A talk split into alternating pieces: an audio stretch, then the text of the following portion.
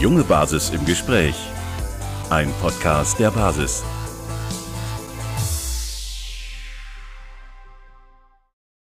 Ja, dann herzlich willkommen zurück beim Podcast der Jungen Basis. Wir begrüßen euch zu einer neuen Folge und freuen uns, uns heute wieder einen Gast begrüßen zu dürfen, nämlich Jürgen Fliege. Ich und Lukas zusammen, wir moderieren wieder die ganze Folge und freuen uns auf diese Folge sehr besonders und würden bitten, unseren Gast einfach sich mal kurz selber vorzustellen. Ja, ich bin der Gast. Ich heiße Jürgen Fliege und bin 74 Jahre alt und mein ursprünglich gelernter Beruf ist Pfarrer und das hält auch bis zum Tode an. Und zwischenzeitlich habe ich viel Fernsehen gemacht mit einer eigenen Talkshow, die Sie vielleicht oder Ihre Großmütter und Väter kennen, die hieß Fliege und auf, auf der ARD jeden Werktag gelaufen, fast zwölf Jahre lang. Was habe ich sonst gemacht? Ich habe Filme gemacht, ich habe Bücher gemacht, ich halte Gottesdienste, habe hunderte von Menschen begraben und kenne die Todesangst. Ja, das ist, glaube ich, ein äh, zentrales Thema auch unserer Zeit. Äh, erstmal danke für Ihre Vorstellung. Die, die Todesangst und generell die Angst ist, glaube ich, ähm, sehr prägend für viele Menschen, sei es jetzt direkt persönlich oder im engeren, im engeren Umfeld der Person, dass eben andere Menschen äh, sozusagen Ängste haben. Und äh, gerade in Bezug auf die Virussituation ist das natürlich sehr interessant. Darum soll es heute auch gehen in dem Podcast. Ich freue mich auch sehr, dass Sie da sind. Wir wollen aber auch äh, generell ein bisschen drüber sprechen, über die Kirche und ähm, wie die Situation eben auch da insgesamt vielleicht sich ein bisschen verhält in den letzten Jahren. Jetzt ähm, haben Sie schon gesagt, Sie, Sie sind Pfarrer und das, das hält auch an bis, äh, bis zum Tod. Das ist quasi eine, eine Lebensaufgabe, kann man vielleicht sagen. Ähm, was hat Sie da dazu gebracht? Das ist ja jetzt schon kein alltäglicher äh, Beruf, sage ich jetzt mal. Also das macht ja nicht jeder ähm, jeder Mensch überlegt sich ja dann irgendwie, oh, jetzt werde ich mal Pfarrer. Also was war so Ihre Intention? Ja, so gesehen bin ich wie jeder Mensch. Ich habe keine Vorfahren, die Pfarrer waren, keine Urgroßeltern oder sonst was ähnliches, aber ich hatte einen frommen Opa. Im Übrigen werden alle Menschen von ihren Großeltern seelisch sehr stark beeinflusst und weniger von den Eltern. Die Eltern geben einem zu essen und die Großeltern geben einem oft tiefe Gefühle. Da gibt es einen Unterschied. Der hält auch in allen Generationen an, auch bei Ihnen. Also mein, ich wurde vier oder fünf, da hatte mein Großvater Geburtstag und hat Kirschtorte gebacken in den 50er Jahren, also es ist lange her. Und äh, ich kriegte nichts von Kirschtorte, sondern wer kriegte die Kirschtorte? Ein schwarzer Mann, der um zwei Uhr am Nachmittag in die Stube meines Großvaters kam und ich erlebte meinen ersten Pfarrer. Der kriegte sowohl Schlagzahne wie Kuchen und er kriegte den Respekt meines von mir geliebten Großvaters. In diesem Augenblick beschloss ich, eines Tages werde ich so ein mächtiger schwarzer Mann wie der. Dann bin ich nicht mehr ein kleiner, hilfloser Junge, sondern ich bin der mächtigste Mann im Dorf. Also habe ich nie ein Problem mit Sünden und all diesem Tralala gehabt. Ich habe immer gedacht, heu, ist das ein toller Beruf, da kriegt man Kirschtorte, da kriegt man Sahne und hat Macht. Und das fand ich gut. Bis zum heutigen Tag finde ich das immer noch gut. Es hat sich etwas verkompliziert. Aber im Grunde genommen ist dieser fröhliche Zugang dazu oder der sinnfreudige Zugang dazu, der ist geblieben. Also ich, ich äh, kau nicht an meinen Fingernägeln. Ja, das ist auf jeden Fall mal eine sehr besondere äh, Herangehensweise. Also ähm, wir hatten ja schon viele Gäste und es gab immer irgendwie spezielle Herleitungen für die Berufswahl, aber das ist natürlich ein ganz besonderer Anreiz äh, für, für, Kirschkuchen in äh, ein Theologiestudium äh, auf sich zu nehmen oder zu machen. Und ja, jetzt wollen wir ja, wie Lukas schon gesagt hat, ein bisschen auch über das vergangene Jahr sprechen, auch über die Rolle der Kirche, die ja für viele Menschen sehr viel Hoffnung spendet oder es eigentlich tun sollte. Wie haben Sie denn, ja, oder wie erleben Sie und beurteilen Sie auch die Kirche und deren Verhalten in der Krise? Also ich habe die dickste Disziplinarakte, äh, die der Bischof je geführt hat. Und ich habe schon in meinem Examen eine Sechs bekommen im Predigen und man wollte mich damit herauskatapultieren aus dem Pfarramt, weil der Kerl kann nicht reden, zumindest kann er nicht so reden wie wir im Vertrauen, die Bischöfe. Aber das hat sich geändert. Damals hatte ich Berufsverbot. Und deswegen bin ich ein kritischer Mann, was die Institution Kirche angeht. Äh, so gesehen bin ich ein Pietist, nennt man das in unseren evangelischen Kreisen, der dem Worte Jesu mehr vertraut als den Anordnungen der Kirchenleitung das bin ich geblieben, das war mein Großvater auch, das müsste man hinzufügen, dass es nicht nur Kirschtorte war, sondern die Förmlichkeit meines Großvaters und dass der betete und fromme Sprüche hatte und mich unendlich lieb hatte. Also, ähm, was die Kirche veranstaltet hat, wenn man so will, in diesen letzten 18 Monaten, ist, ähm, ist ein Bankrott. Ähm, deswegen, weil sie sich halt so genau wie alle anderen in Todesangst jagen lassen, hat, keine, hat nichts mehr geprüft und hat alles übernommen, was die Regierung sagt, was sie immer tut nebenbei, solange sie Staatskirche ist. Man nennt das nicht Staatskirche, aber Kirchenbeamte, wie ich auch einer bin, sagt der Name schon, sind im Grunde genommen Beamte und haben sich vorsichtig zu verhalten, was die Kritik dem Staat gegenüber angeht. Auch die Pfarrer nebenbei. Deswegen folgen die Bischöfe immer sozusagen der jeweiligen Regierung. Die Protestanten sind eher grün und SPD-orientiert, die Katholiken sind eher CDU-orientiert. Wir haben aber eine große Koalition, deswegen sind beide großen Kirchen auf Regierungstrip und nirgendwo anders. Weil sie auf Regierungstrip sind, haben sie Tausende von allen Leuten alleine sterben lassen und haben sich nicht getraut, wie der, im Sinne von Jesu zu denen zu gehen und zu sagen, pass mal auf, es ist dunkel im Land, aber ich bin bei dir. Sondern sie haben sie einfach in Plastik verpacken lassen und haben gesagt, wir haben Angst in der Hose. Und das ist ein Skandal. Ich glaube, die Kirche wird ihn auch wieder los. Die hat alle anderen Dinge auch überlebt. Aber mich trifft das ins Herz. Also wie, wie kann man hingehen und beim Wort zum Sonntag Impfen empfehlen? Hallo, hat die da Ahnung von? Also die da redet? Hat die jemals sich erkundigt? Oder redet sie nur die Propaganda von Berlin? Also in der Summe kann man sagen, die Kirchen sind regierungshörig und predigen das Speech von Angela Merkel, der Pfarrerstochter. Das ist natürlich auch was. Ähm, sie ist ja selbst äh, da sehr, sehr eng mit äh, verbandelt sozusagen. Jetzt kann man da eine Theorie aufstellen oder man kann es auch lassen. Im Endeffekt ist es äh, ja auch mit, mit der DDR so, mit ihrer Vergangenheit. Also da ist äh, sehr, sehr vieles ähm, bei ihr, glaube ich, äh, wo sie einfach eine gewisse Befangenheit einfach hat oder halt einfach eine Prägung erfahren hat, die sie so ja, hat werden lassen, wie sie jetzt ist. Ein anständiger Fahrer interessiert sich nicht für das Richten über andere Leute. Ein anständiger Fahrer würde niemals mit einem Schild durchs Dorf laufen oder äh, über die Straßen laufen, wo drauf steht, äh, Angela Merkel gehört ins Gefängnis oder so ein Quatsch. Natürlich kann man sich überlegen, wo die Prägung herkommt, dass man so oder so im Leben entscheidet oder reagiert. Und da gibt es sicherlich ein paar Dinge, die typisch sind äh, für oder charakteristisch sind für Angela Merkel. Ihr Vater ist von West nach Ost gemacht, also ist rübergemacht, weil an einen Sozialismus glaubte, an den ich auch mal glaubte, und hat ähm, einiges an ja, an Diktatur auf sich genommen und auch auf die auf seine Kinder gelastet, auf die Schultern seiner Kinder. Und seine Tochter ist sicherlich einigermaßen äh, damit umgegangen und glaubt eigentlich nicht im tiefsten Sinne an die Macht des Volkes, sondern die glaubt, dass man regieren kann von oben. Und das tut sie. Und mehr will ich dazu nicht sagen. Ich bin weder Psychoanalytiker, aber ich bin Pfarrer, der nicht richtet. Und das ist, glaube ich, auch ganz gut so. Ich äh, kann ihm nur beipflichten, dieser ähm, Einschätzung. Ähm, jetzt ist die Kirche ja nicht zum ersten Mal, ähm, also gerade jetzt auch die katholische Kirche, um das mal zu präzisieren, vor allem in der Geschichte nicht zum ersten Mal sozusagen auf äh, einer Regierungsstaatslinie, will ich es jetzt mal nennen, beziehungsweise ähm, ja, kümmert sich eben nicht so richtig um das Gewissen und um, um die, sage ich mal, in Ganzheitlichkeit, um die Gläubigen um die Menschen, die auch äh, die Kirche besuchen. Jetzt ist es natürlich was anderes als äh, zu Zeiten des, des Ablasshandels, des Ablassbriefes damals zum Beispiel. Aber ähm, glauben Sie, dass, dass die Kirche sich nicht, äh, gerade die katholische Kirche, nicht schon so oft in Schwierigkeiten gebracht hat, beziehungsweise ja fast schon Straftaten kriminell war sozusagen, dass äh, sie jetzt bis heute diese, diese also ich, ich verstehe bis heute nicht, dass die, diese Legitimation einfach noch da ist, dass die auf Staatsebene ähm, überhaupt noch akzeptiert werden von den Gläubigen, weil sie ja das Gewissen der Gläubigen so oft geschunden wurde, also gerade jetzt in der katholischen Kirche. Also wie ist da als, als evangelischer äh, Pfarrer Ihre Einschätzung zu?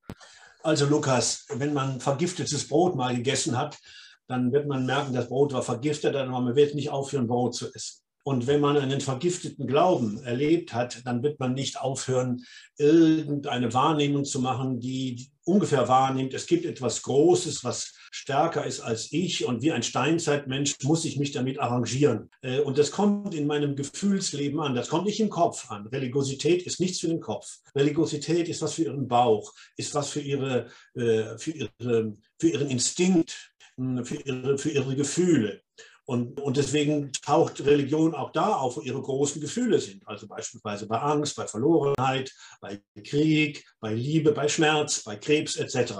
Und dann ist ihr Kopf abgeschaltet, weil der kann sie nicht retten. Aber vielleicht hat ihr Gefühl eine Ahnung, wo es entlang gehen könnte. Und deswegen ist jede Form von Kriminalität oder jede Form von von Scheißhaufen, den Kirche, institutionalisierte Kirche hinterlässt, eigentlich für ihre Seele nicht interessant. Die wird trotzdem diesen Weg suchen. Natürlich wird die Kirche immer wieder ihre Form verändern müssen, aber die Spiritualität der Leute, den Glauben und das Vertrauen der Leute, das nimmt sie bei ihrem Untergang nicht mit, sondern die werden eine neue Kirche gründen. Ja, auch hier wieder, das ist natürlich ein sehr, sage ich mal, sehr differenzierter Ansatz, wie, wie Sie das jetzt betrachten und wie Sie es auch jetzt geschildert haben. Ähm, wenn ich mir so anhöre, muss ich sagen, es klingt sehr logisch und ähm, es macht natürlich auch Sinn, dass Kirche immer zu Zeiten der, der großen Gefühle eine, eine wichtige Rolle spielt und Halt bietet oder auch, ja, sage ich mal, zur Auslebung dieser Gefühle, wie jetzt bei einer kirchlichen Hochzeit, wo ja Liebe ein großes Gefühl ist, sehr wichtig sind. Ja, genau. ähm, Darf ich was zur kirchlichen Hochzeit sagen? Ja, natürlich. Ich möchte Ihnen das Gefühl wiedergeben. Wenn Sie Ihren Freund, ähm, oder wenn Sie einen haben eines Tages oder wenn Sie ihn jetzt schon haben, dann werden Sie vom Gefühl her das Gefühl kennen, das sagt, ich muss den jetzt mal meinen Eltern vorstellen. Das ist total, vom Kopf her total schwachsinnig. Sie haben sich doch schon entschieden, mit dem was zu machen oder nicht zu machen. Und jetzt gehen Sie obendrein noch hin und sagen Ihren Eltern, dass Sie den heiraten wollen. Was soll das? Warum tun Sie das? Antwort ist ganz einfach. Sie wollen, traditionell gesprochen, den Segen der Eltern. Sie wollen, dass die Eltern zu ihrer Entscheidung Ja sagen. Die, dass dieses Ja ist unendlich wichtig. Und das weiß nicht Ihr Kopf. Das weiß Ihr Gefühl, das weiß Ihr Bauch, das weiß Ihr Herz. Die haben ein gespeichertes Wissen. Und mit demselben Gefühl gehen sie in eine Kirche und zeigen nun ihren Freund, ihren Bräutigam, der Öffentlichkeit, aber auch Himmel und Erde und sagen, bitte reagiert mal auf meinen Freund. Und sie wollen nur eine einzige Antwort haben, die auch ihre Eltern schon gegeben haben, nämlich du liegst richtig. Wir segnen dich. Wir sagen auch Ja zu dieser Verbindung. Und dann sagt ihr Bauch, jo, es ist richtig. Das ist ein spirituelles Gefühl, egal wie ihr Freund aussieht. Und dieses Gefühl haben sie auch bei Krebs. Sie müssen dem lieben Gott den Krebs zeigen. Wenn sie dem, dem nicht zeigen, haben sie ein großes Problem. Gott meine ich nicht als der mit dem Bart, sondern ich meine den, den Sie energetisch wahrnehmen können, als Ihre Schöpfungsenergie, als Ihre Lustenergie, als das, was Sie an Frieden finden, wenn Sie in die Stille gehen, in Ihr reines Atmen hinein, wo nichts ist, kein Radio, kein iPad, kein Podcast, kein Nix. Äh, jeder Mensch hat diese Inseln, die Inseln der Stille. Und da hat er Liebesbegegnung und Schmerzbegegnung und Gottesbegegnung und nicht in der Straßenbahn. Ja, das ist, ähm, ich, ich bleibe dabei, Sie analysieren das sehr passend und ich habe das, glaube ich, noch nie so gehört. Äh, also in meinem Konfirmationsunterricht konnte mir das keiner so erklären. Jetzt haben wir ja trotzdem gesagt, die, die Kirche dient in emotionalen Lagen immer so als Rettungsanker oder vielleicht eben auch für, für kirchliche Hochzeiten als Bestätigungsort für etwas. Ähm, und so entsteht ja irgendwie eine gewisse ja, emotionale Abhängigkeit zu der Institution oder auch zu der spirituellen Umgebung oder zu der Spiritualität zu Gott an sich. Wie empfinden Sie dann solche Aussagen der Kirche? Ja, wer sich nicht impft, ist eine Sünde, weil ja, also ich, ich selbst bin, tue mich ein bisschen schwer mit dem Glauben, äh, aber bin der Überzeugung, vielleicht, nein, ich bin der Überzeugung, es gibt da irgendwas höherstehendes, ich weiß nicht, ob es sich Gott nennt, aber für Menschen, die ja in der Kirche sind und dort Hoffnung suchen, ist es ja schon was sehr Großes, jemanden als Sünde zu ja, beleidigen oder auch ja, zu beschimpfen. Und wenn sie selbst dann als Sünde beschimpft werden, weil sie sich vielleicht nicht impfen lassen oder nicht der Überzeugung sind, sie müssten sich jetzt impfen lassen, ja, wie, wie beurteilen Sie das? Ich stelle erst einmal fest, dass Sie getroffen sind. Ähm, also wenn mir einer sagen würde, du bist Sünder, weil du dich nicht impfen lässt, würde ich eher sagen, du Arschloch ähm, oder irgendwas anderes. Oder ich würde gar nichts sagen, aber ich wäre nicht getroffen, weil ich weiß, was Spiritualität mit Sünder meint. Das, ob Ihnen das beigebracht worden ist oder nicht, spielt keine Rolle. Wissen Sie, wenn Sie zu viel Sachertorte essen, Wien, dann werden Sie auch Sünder, weil Sie kriegen Diabetes 2 früher oder später. Und immer wenn Sie Leben leben, was maßlos ist, was sozusagen übertreibt oder untertreibt, dann landen sie auf dem Müllhaufen der Vitalität. Sie landen sozusagen, Paulus würde sagen, in ihrem eigenen Tod. Ähm, und deswegen ähm, trifft, ich, trifft, mich das mit dem Sünder nicht. Aber wenn es Sie trifft, dann müssen Sie lernen, sich davon zu befreien. Und ich gebe einen Vorschlag. Wir sind auch angefangen diesem Podcast, dass wir gesagt haben, wie können wir uns eigentlich von so viel Todesangst treiben lassen? Wer kann sich denn überhaupt treiben lassen? Antwort, Bäume kann man nicht treiben, haben Wurzeln. Die können sie treiben, der kann der Wind kommen, wie er will. Der treibt die nicht weg. Wir lassen uns treiben durch Todesangst Entscheidungen und in Gegenden und in Gedanken hinein, wo wir noch nie waren. Die Frage ist also, was habe ich als Gegenmittel? Antwort, meine tiefen religiösen Wurzeln immer tiefer in die Erde treiben, immer tiefer in mein Bewusstsein treiben. Und dann müssen Sie das Wort Glauben mal aus Ihrem Wort streichen. Sie müssen das Wort Vertrauen dafür einsetzen. Vertraue ich auf die Kräfte der Natur? Das ist sozusagen die Materialisierung von Spiritualität. Vertraue ich darauf, dass der liebe Gott mir über Jahrhunderttausende diese Natur einen Körper geschaffen hat, der mit vielen umgehen kann, wo die Technik überhaupt noch nicht umgeht. Vertraue ich darauf, dass es äh, Medizin gibt, äh, Verhaltenswesen gibt, ähm, ja sogar äh, Medizin gegen Todesangst, die es auch in spirituellen Traditionen überall auf der Erde gibt, die mich schützen davor, dass ich weglaufe vor der Propaganda von Todesangst. Also vertiefen wir unsere Wurzeln, dann brauchen wir den Sicherheitskäfig, in dem die Leute uns einsperren, damit uns nichts passiert. Uns passiert nichts, weil wir tiefe Wurzeln haben und nicht, weil wir in einem geimpften Käfig wohnen. Jetzt haben Sie schon angesprochen, die Wurzeln sind ganz zentral jetzt in Bezug auf uns Menschen. Und ähm, wir hatten jetzt schon mehrfach über die Todesangst gesprochen. Wie würden Sie das, das sehen, dass, also wie, wie erleben Sie in Ihrem Alltag oder haben Sie auch in Ihrem Beruf immer wieder diese Angst vor dem Tod erlebt? Also warum lassen sich Menschen da eben Angst oder warum ist die Angst eben da? Es ist ja ein, im Prinzip ein Instinkt. Warum ist diese Angst da und warum ist die so schwierig irgendwie äh, in den Griff zu kriegen? Und gerade im Zusammenhang jetzt mit der Situation, warum lassen sich, äh, sich Menschen äh, durch, durch Medien und Politik, Politiker irgendwie Angst machen? Also wir Menschen sind nicht nur das Standeswesen, was seit der Geburt Erfahrungen sammelt, sondern wir transportieren in uns die Erfahrungen aller Menschheitsgeschlechter, die es mal gab. So sozusagen wir entwickelt worden sind in Körper, Geist und Seele aus all dem, was vor uns war. Und vor uns war und bestimmt und immer noch, dass wir natürlich leben wollen und überleben wollen. Und das wichtigste Organ dafür ist zu sagen, wo ist Gefahr? Halte dich davon weg. Und deswegen ist Todesangst zu haben erstmal enorm wichtig, damit wir am Leben bleiben. Und diese Gefahrenbilder haben wir ursprünglich aus unserer Nähe bekommen. Vor uns war ein toter Mensch, gab Tote und Gefallene. Todesangst triggert uns seit Steinzeitzeiten. Nur waren die Bilder vor unseren Augen damit real. Wenn jetzt die Medien weltweit uns dieselben Bilder sozusagen vor die Haustür laden, dann können wir nicht anders reagieren, als wie wir es seit steinzeitlichen äh, Jahren tun. Wir flüchten und das mit Recht. Äh, und jetzt müssen wir eigentlich überwinden und zu sagen, hallo, stimmt das denn eigentlich? was uns unser Unterbewusstsein sagt, nämlich der Tod ist vor der Tür? Oder haben wir verstandesmäßige Möglichkeiten, das auch nochmal nachzukontrollieren? Das bedeutet aber, wir müssen Wurzeln haben, die es uns erlauben, die Zahlen wirklich zu prüfen und nicht uns treiben zu lassen von der Todespropaganda. Wir müssen in die Ruhe, in die Stille, in die Meditation, in die Spiritualität finden. Und deswegen sind bei Basisleuten erstaunlich viele Menschen dabei, die ein spirituelles Bewusstsein haben. Die können sich deswegen drehen und sagen, hallo, stimmt das denn eigentlich? Ist das wirklich ein Toter vor meiner Haustür in Bergamo? Oder ist das nur ein Bild, äh, was benutzt wird, um Propaganda zu machen?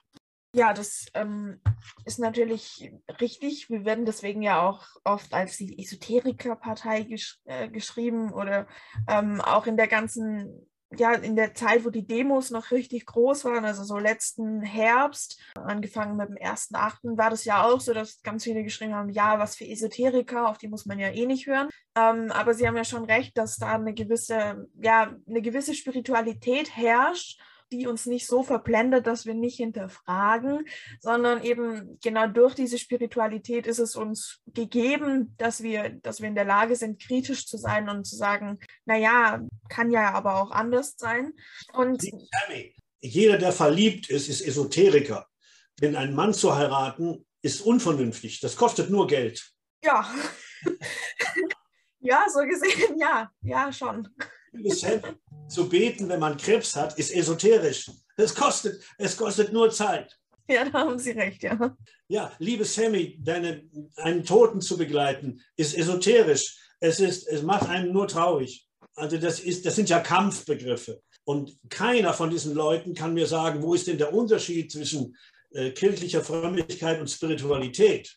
Die Kirche lehrt, dass eines Tages die Welt untergeht und Jesus mit einem Posaunenchor auftaucht. Hallo, das lehrt die. Ja. Ich wollte mich da ehrlich gesagt gerade mal einklinken, ja. Ja, Äh, das, ist einfach, das ist einfach zu gut. Ähm, nee, also ich, ich muss da wirklich sagen, da haben Sie völlig recht. Äh, das ist wie so vieles eigentlich, ein Kampfbegriff. Ja. Ähm, und äh, also jetzt Esoteriker oder Spinner oder was weiß ich. Es gibt ja auch äh, Menschen, die tatsächlich weniger religiös sind, äh, da kann man das vielleicht noch eher behaupten, aber das kommt ja sogar von Leuten, die theoretisch äh, auch diesen Gottglauben haben. Und dann ist genau das, was sie, was sie sagen, oder die auch an die Liebe glauben, oder mh, da ist dann genau diese äh, Sphäre, glaube ich, erreicht, die sie äh, ansprechen, nämlich, dass da eben genau dasselbe passiert, theoretisch auf einer, auf einer gleichen Ebene.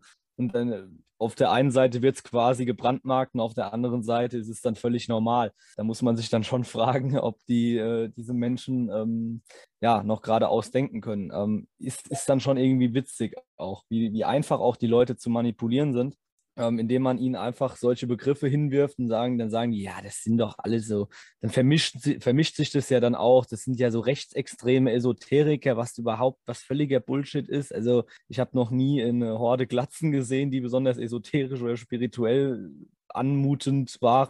Also jetzt mal blöd gesagt, ja, also das ist einfach der, der größtmögliche Unfug. Ja, jetzt, jetzt haben Sie schon äh, in die Richtung, wenn, wenn Sie da schon reingehen, ähm, wie empfinden Sie das denn, dass Menschen, die auf die Straße gehen oder auch sich anderweitig engagieren und sagen, ich bin jetzt hier kritisch, ich sehe das anders, zum Beispiel auch in der Partei Die Basis bei uns, ja. Wie erleben Sie das? Also, da, dass diese Menschen in der Öffentlichkeit seit über einem Jahr komplett platt gemacht werden und äh, ja überhaupt nicht der Diskurs eigentlich zugelassen wird. Ich glaube, es gibt zwei Hürden, die wir, ob wir sie überwinden, weiß ich nicht. Das eine ist, wir gehen für unsere Meinung auf die Straße. Das gehört sich ja erstmal normalerweise nicht. Man kann den Bürgersteig fegen und hochklappen, aber ein anderer Mensch gehört nicht auf die Straße, da gehört das Auto hin. Allein, dass Fahrräder auf die Straße wollen, finden ja manche Leute schon unschicklich. Aber das ist eine Hürde. Und zwar eine Hürde des Bürgertums. Das macht der Bürger. Ich bin aber ein Bürger und, äh, und deswegen bin ich auch mit meiner Frau auf der Straße gewesen. Äh, Wir waren am 29. August letzten Jahres auf der Straße und wissen, was die Medien darüber berichtet hat, dass das nicht stimmt. Die erste Hürde haben wir genommen. Die zweite Hürde, die man nehmen muss, ist die Konfrontation mit der Polizei, die ja schwarz verkleidet ist, die daherkommt wie der schwarze Block und die als schwarzer Block mir als Bürgersöhnchen Angst macht. Also wenn ich mich dem konfrontieren will, muss ich mich tatsächlich mal auf die Straße setzen und verhaften lassen. Das habe ich gemacht. Also meine Personalien sind längst aufgenommen. Und ich wundere, würde mich wundern, wenn solche Interviews, die wir führen, nicht irgendwo abgegriffen werden. Aber es bedarf eines gewissen Schrittes, eines gewissen Nein, mit mir nicht. Und das denke ich, kann man als Christ ein bisschen lernen. Das Allerwichtigste ist aber, dass man selber sich nicht verrückt machen lässt. Dass man sich durch diese Angst, durch dieses Drohen, durch diese Polizeikräfte, durch, durch Pfefferspray und Gummiknüppel und alle Bilder, die wir auch sehen, uns nicht verrückt machen. Deswegen rate ich allen Leuten, die mit mir auf der Straße sind, und dass sie diese Momente der Stille zu Hause oder irgendwo einüben und sagen, ich mache jetzt nichts. Ich habe ein Rendezvous mit der Stille. Ich habe ein Rendezvous mit meinen Wurzeln. Ich habe ein Rendezvous mit den Kräften, denen ich vertraue. Und diese Liebesbeziehung, die müssen wir fördern. Es ist das Einzige, was wir haben, was uns äh, rüstet gegen einen möglichen Kampf, gegen eine mögliche Auseinandersetzung. Wer Nein sagt, muss sitzen bleiben. Ja, da geben wir Ihnen natürlich absolut recht, dass so eine gewisse, ja, so ein gewisser Schritt, sage ich mal, dazu gehört, um zu sagen, nein, und ich lasse mir das jetzt nicht mehr gefallen, weil das ist einfach nicht in Ordnung, was hier läuft. Jetzt haben wir ja schon über die, in Anführungszeichen, Fehler und ja auch schon schlimmen, schlimmen Dinge geredet, die jetzt die Kirche getan hat. Wie denken Sie denn, kö- könnte die Kirche das jemals wieder gut machen? Also könnte sie das überhaupt und wenn ja, wie? Nein, das, äh, äh, im Prinzip geht uns das allen am Arsch vorbei, ob sie da nochmal ein Sündenbekenntnis abliefert und sagt, wir haben gesündigt. Ich glaube, da interessiert sich kein Mensch für. Ähm, dass der Kirche auf einmal in, äh, sieben Bischöfe versammelt und sie sagen, wie bei der Sexualgeschichte, wir haben da total versagt. Äh, an, an, das verbessert die Geschichte nicht, äh, sondern ähm, verbessern tut vielleicht, dass Leute die Kirche verlassen. und sagen, bei diesem Verein wollen wir nicht mitmachen, der auf der Sexualebene uns vorgemacht hat, ähm, was eigentlich ein Totalversagen ist, weil sie keine Ahnung hat vom Lieben, von der Sexualität und vom Weinen und von der Traurigkeit und vom Schmerz. Die Kirche hat sich losgelöst von den wirklichen Lebenserfahrungen der Menschen und losgelöst von der Glückseligkeit, nämlich einen schöpferischen Akt zwischen Frau und Mann oder auch zwischen zwei Männern erleben zu können. Sexualität ist heilig und kein Dreck. Ja, ich äh, kann Ihnen da auch nur, nur äh, aus, aus meiner Sicht zustimmen. Wir sind auch in der Kirche an einem Punkt angelangt oder beziehungsweise in, in beiden äh, Konfessionen, würde ich jetzt mal sagen, wo man sich ernsthaft überlegen muss, jetzt nicht nur wegen sowas wie Kirchensteuer, da treten ja auch schon viele aus, deswegen, sondern auch wegen allein solcher Wertvorstellungen, die ja offensichtlich überhaupt nicht mehr dem entsprechen, was sie eigentlich sein sollten, äh, da einfach zu sagen, die Reißleine zu ziehen und zu sagen, nein, da trete ich jetzt aus. Damit kann ich irgendwie äh, mich nicht mehr äh, committen. Das, das war's für mich. Und äh, das ist vielleicht ein guter Schritt. also in, in diesem Zusammenhang, was, was glauben Sie, wie kann man auch vielleicht als Kirche oder halt als auch als, als Mensch generell hier in der Gesellschaft, was können wir aus der Krise jetzt hier mitnehmen? Was können wir lernen, was vielleicht auch Positives mitnehmen für uns? Und äh, was macht Ihnen Hoffnung im Hinblick auf die Zukunft? Die Krisen, durch die wir gehen, da gibt es fast ein Sprichwort, was uns nicht umbringt, macht uns stark. Und diese Krise, die legt offen, dass wir in der westlichen Welt, die im Augenblick die Führung dieses Planeten übernommen hat, keine Ahnung mehr haben von Natur. Wir kämpfen weiterhin gegen die Natur, haben überall eingesehen, dass wir jeden Krieg gegen die Natur verloren haben, sowohl in der Ökologie wie in der Klimakrise und überall, und äh, machen wiederum äh, den Ofen an und sagen, wir müssen Krieg gegen die Natur führen. Also jetzt könnten wir langsam mal lernen, hallo, gegen die Natur führt man keinen Krieg, den man gewinnen kann, äh, sondern jetzt sehen wir auf einmal, dass genau diese Krise wenigstens eine Minderheit jetzt schon darauf aufmerksam gemacht hat, dass Natur eine Kraft hat, uns wirklich zu schützen und nicht die internationale Mafia von Pharmavertretern. Kein Arzt hat den Pharmavertretern vertraut, wenn die in ihren komischen Wartezimmern saßen und ihre Produkte verkaufen. Die haben immer darauf gewartet, dass die Pharmavertreter die Reise nach Meran sozusagen noch äh, anbieten für die Ehefrau. Aber keiner hat deren Informationen vertraut. Und jetzt gehen wir hin und vertrauen das Wohl der Menschheit diesen Pharmavertretern an. Es ist unmöglich. Also vertraut der Natur. Wir haben längst Medizin äh, gegen eine solche Herausforderung von Viren. Wir haben Vitamin D, wir haben die Sonne, wir haben die Pflanzen. Ähm, und hört endlich auf, immer dicker zu werden und bei McDonald's einzukaufen. Die Nahrung ist unsere Medizin. Und wenn ihr darauf nicht achtet und so dick werdet wie Frau Merkel oder so dick werdet wie Herr Braun aus dem Kanzleramt, dann seid ihr wirklich gefährdet. Aber nicht durch den Virus, sondern durch ihre Diabetes. Das sind äh, klare Worte, die Sie fassen. Und ähm, es gibt ja viele, bin der Überzeugung, es gibt viele Menschen, die ja auch, also Ernährung ist ja eben ein Teil ja, es stärkt unser Immunsystem, aber es kann es genauso gut schwächen, wie Sie es gerade schon gesagt haben. McDonald's ist jetzt sicherlich nicht gut für unser, für unser Immunsystem und auch für unseren ganzen Körper nicht. Jetzt kommen wir schon zur Abschlussfrage. Da wollen wir immer so ein bisschen, ja, so einen kleinen Blick in die Zukunft geben und vielleicht auch noch so einen kleinen Tipp oder Ratschlag von Ihnen einholen. Ja, wie, wie ist es denn, wie können wir als junge Menschen, aber auch als Menschen generell, die Leute, die vielleicht in Angst sind, in welcher Angst auch immer, es gibt ja Ängste in, in verschiedensten Richtungen, äh, stärken und ihnen vielleicht auch Hoffnung machen für die Leute, die verzweifelt sind? Könnt ihr nicht. Die Frage ist, ähm, Umgang färbt ab. Und Liebe ist immer eine Frage von Imitation. Also schaut euer Liebesleben an wenn ihr in einem Bett liegt zusammen, dann kennt ihr diese Gestalt des Löffelns und das tut gut.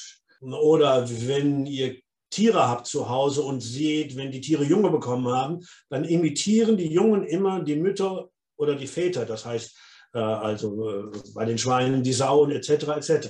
Äh, und Liebe ist immer eine Form von Imitation.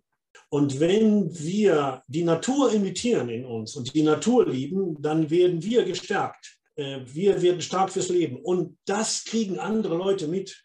Missionare braucht die Welt nicht, sondern sie braucht Menschen, an denen sie sich anlehnen können. Ihr müsst in keine einzige Runde gehen und sagen, wir haben Informationen, die ihr nicht habt. Das bringt euch keinen Fuzzi weiter. Aber ihr habt eine Ausstrahlung. Und diese Ausstrahlung könnte sein, die möchte ich auch haben. Das ist ein selbstbewusster Mensch. Das ist ein meinetwegen frommer Mensch. Das ist ein lauschender Mensch, der auf die Signale hört. Das ist ein kluger Mensch. Er hat eine Ausstrahlung. Und deswegen kümmert euch um eure Ausstrahlung und nicht um eure Mission. Das ist ein sehr, sehr gutes Schlusswort, glaube ich, dass wir uns einfach auf die Ausstrahlung, konzentri auf die Ausstrahlung konzentrieren. Äh, ich glaube, das ist eine, eine, wichtige Sache, auch, äh, dass man damit viel, viel mehr verändern kann, als die meisten Leute eben denken. Die berühmte amerikanische Preisträgerin Susan Sonntag war das. Sie hat mal gesagt, wenn der Pfarrer Liebe predigt, was lernen dann die Leute? Sie lernen nicht das Lieben, sie lernen das Predigen. Und wenn wir von der Basis den Leuten irgendeine Predigt halten, dann lernen sie nicht das neue Leben kennen, sondern sie lernen uns als Prediger kennen. Und, wenn, und sie wollen nicht selber Prediger werden, sondern sie wollen leben. Also lebt, das ist unsere Mission. Also das ist jetzt wirklich perfekt auf den Punkt gebracht. Ich wollte es gerade noch ansprechen. Genau das habe ich nämlich auch im Kopf gehabt. Wir müssen es vorleben und äh, auch tatsächlich leben. Und nur dann haben wir, glaube ich, die Option und die Möglichkeit, viele Leute mitzunehmen und auf unseren Weg, den, glaube ich, doch viele Leute gar nicht so schlecht finden würden, wenn sie ihn erkennen, eben äh, mitzunehmen dann äh, ja, möchten wir uns beide, ich äh, stellvertretend bei Ihnen sehr, sehr herzlich bedanken für das Interview, für den Podcast, dass Sie dabei waren. Uns sehr, sehr viel Spaß gemacht und äh, ja, wir hoffen auch, dass die Zuhörer natürlich einiges mitnehmen konnten. Also vielen Dank. Viel Glück in der Liebe. Dankeschön. Wir wünschen Ihnen auf jeden Fall alles Gute und auch von mir nochmal ein kleines Dankeschön hier am Ende, dass Sie sich bereit erklärt haben, auch trotz der technischen Schwierigkeiten mitzumachen und uns so Rede und Antwort zu stehen und so grandiose Aussagen zu geben. Vielen Dank fürs Zuhören. Stellt gerne eure Fragen, kommentiert und gebt uns euer Feedback. Liked und abonniert unseren Kanal und vielleicht besucht ihr uns auch bei Facebook oder Instagram. Wir freuen uns auf euch. Bis zur nächsten Woche.